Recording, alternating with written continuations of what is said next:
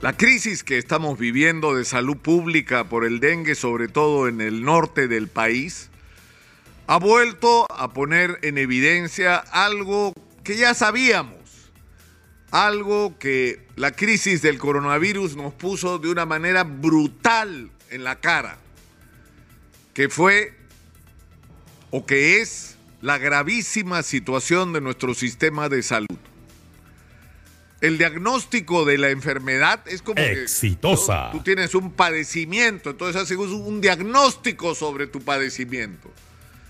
Y te dicen, tienes cáncer.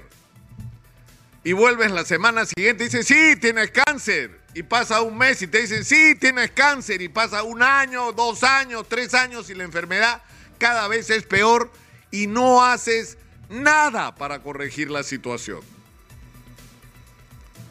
Estamos claros desde antes de la pandemia que uno de los principales problemas de la salud pública es la crisis del primer nivel de atención.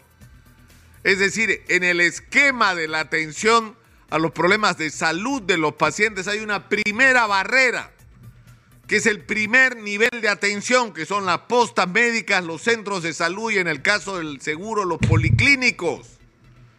Y que tienen que servir para qué? Para desde ahí organizar todo lo que es prevención en primer lugar, vacunación, detección temprana de las enfermedades que luego si no reciben el, tratamiento oportuno pueden agravarse y su tratamiento puede ser carísimo.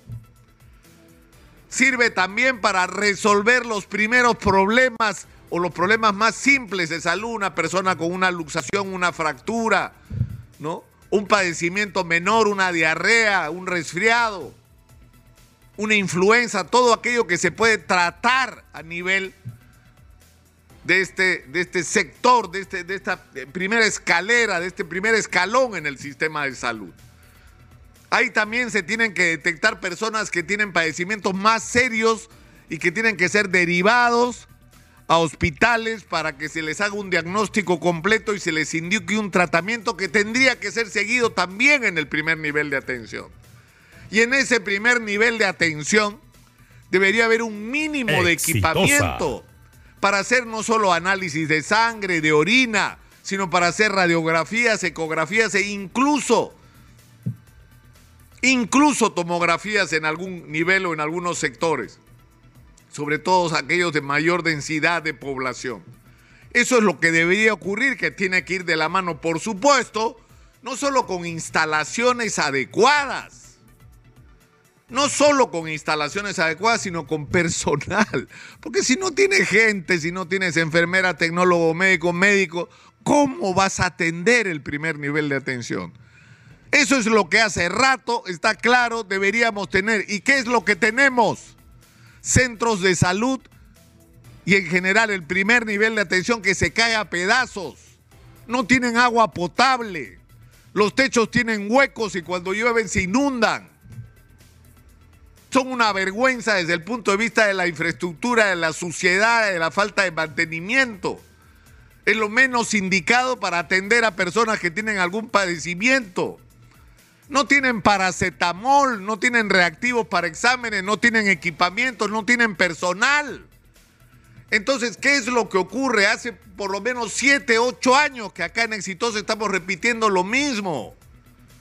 Esto es lo que genera que como ese primer nivel de atención no funciona, no hacemos la prevención que deberíamos hacer, los padecimientos de las personas se, agravan y se convierten en enfermedades serias que requieren tratamientos más complejos. Y finalmente termina ocurriendo esa situación absurda donde una persona por un padecimiento menor va a la emergencia de un hospital porque el centro de salud no funciona y se encuentra con personas que literalmente se están muriendo y que requieren una atención. Y por eso se produce la, la saturación, porque encima en los hospitales se repite el esquema. ¿Qué es lo que ocurre? Que la infraestructura es una vergüenza, que no hay equipamiento, que no hay abastecimiento adecuado de reactivos, de medicamentos, hasta de los más elementales. Es decir, eh, no hay nada de lo que debería haber.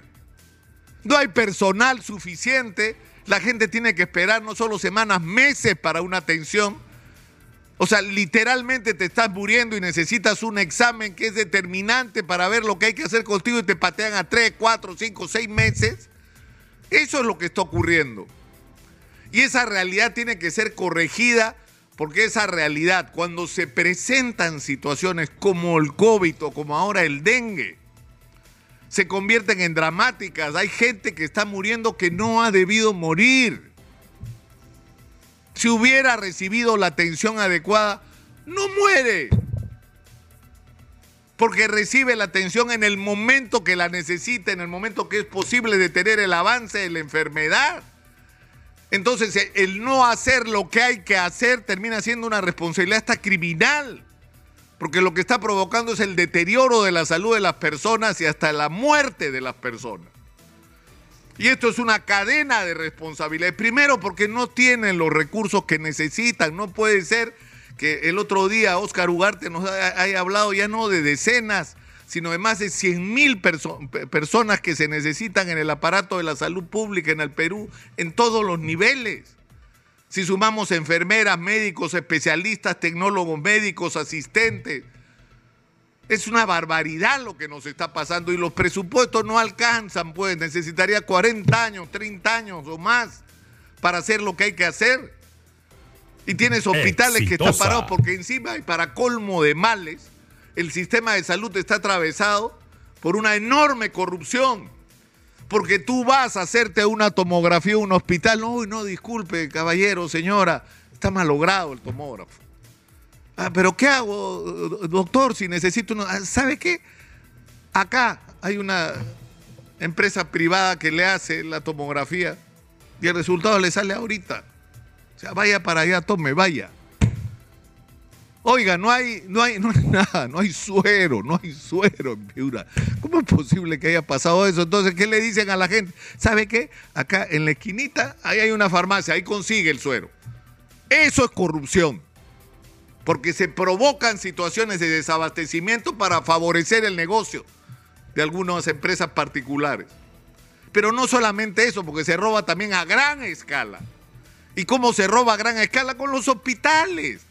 Ustedes han escuchado acá a la ministra Rosa Gutiérrez de Salud diciendo más de 50 hospitales están parados.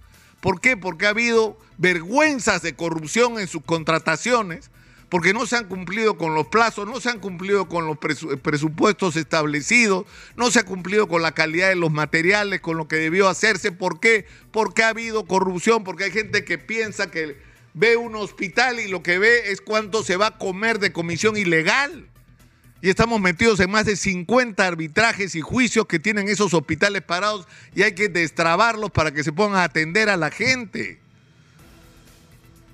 Ya, la cereza ha sido el informe de la Contraloría con respecto a lo que está pasando en Tumbes y Piura, al que hizo referencia esta mañana Manuel Rosas. Es que es escandaloso, o sea, van y, atienden o vigilan la situación y encuentran en Piura que se encontró menor distribución de insumos y medicamentos en los establecimientos de las provincias de Piura y Sechura para el tratamiento de los pacientes. Durante el periodo de evaluación que ha sido la última semana de mayo, un equipo de auditores descubrió que no había cloruro de sodio, no había, no había suero en el establecimiento de salud 1-3 de Curamori, cuando es indispensable y por lo que se había tenido que prestar 60 frascos de otro centro de salud. Y la pregunta es, ¿por qué no había? Si estamos en medio de una epidemia de dengue. Y la deshidratación es una de las consecuencias de la enfermedad del dengue. Y se requiere cloruro de sodio y paracetamol como eh, así lo elemental. Y no solamente eso, sino han descubierto unas cosas vergonzosas. O sea, la lista es porque han estado en Consuelo de Velasco, Cesamica, Santa Julia, El Indio, Catacaos, La Unión, Bernal, Sechura, Chiclayito, Víctor Raúl, Tacalá, y han, encontrado que no hay paracetamol en gotas, no hay sales rehidratantes, no hay dimehidrinato, no hay ranitidina, no hay metamisol, no hay solución polielectrolítica y cloruro de sodio, o sea, suero. Entre los insumos no se contaba con la llave triple vía. Es decir, que si hay el suero no te lo pueden poner. ¿Y, y qué hago? Doctor, ah, váyase a la farmacia a comprar, porque eso lo dice también la Contraloría. ¿no? Dice que los pacientes se ven obligados a comprar en establecimientos privados lo que debía darle la Dirección Regional de Salud, en este caso, a través de todos los hospitales y centros de salud. Es decir, ahora lo, más grave, y que es un asunto que merece la, mayor atención, es que dice que en el, año 2022 la Contraloría había detectado riesgos en, la región y que se quedó plasmado en un informe del año pasado, fíjense ustedes, donde se alertó que la Dirección Regional de Salud de Piura certificó y, devengó 87.26 del presupuesto asignado a la meta 40, que es la estrategia para tratar enfermedades metaxénicas y zoonosis, al pago de actividades no relacionadas a dicha estrategia, lo que afectó la ejecución de actividades de prevención y respuesta para erradicar el vector del dengue, el del dengue.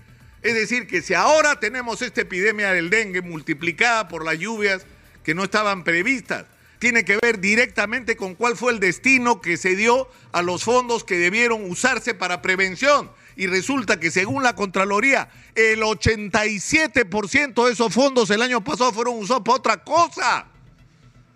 Para otra cosa.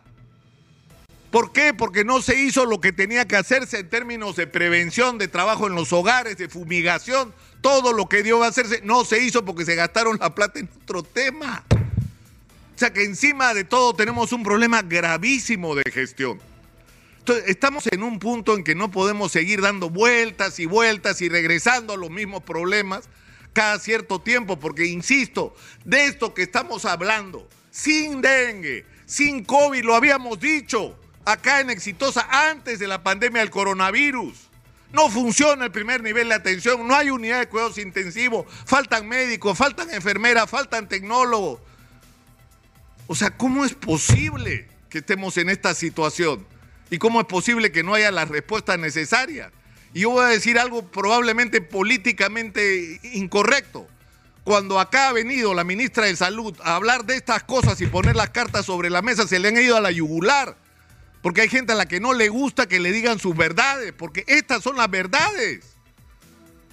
Y las responsabilidades van desde el Ministerio de Economía hasta las direcciones regionales de salud. Exitosa. Y por supuesto, como dijo Manuel Rosas también correctamente esta mañana, también una responsabilidad le compete al Ministerio de Salud como institución que no ha hecho en estos años lo que debió hacer.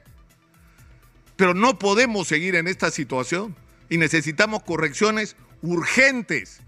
Y una de esas correcciones tiene que ser es decir, no podemos estar cambiando de ministro tras ministro. Lo que necesitamos es que se imponga la meritocracia, que quienes conduzcan las políticas de salud en el Perú, en primer lugar, tengan claros los planes que están escritos y que ya se sabe lo que hay que hacer y que se hagan, porque quienes los realizan sean profesionales calificados, que no depende de quién diablos esté en el poder regional o nacional, porque están ahí, no porque tienen amigos políticamente hablando, sino porque son los más capaces para la función. Por ahí hay que empezar. Pero en fin, lo dejo por hoy ahí. Soy Nicolás Lucar, esto es Hablemos Claro, estamos en Exitosa.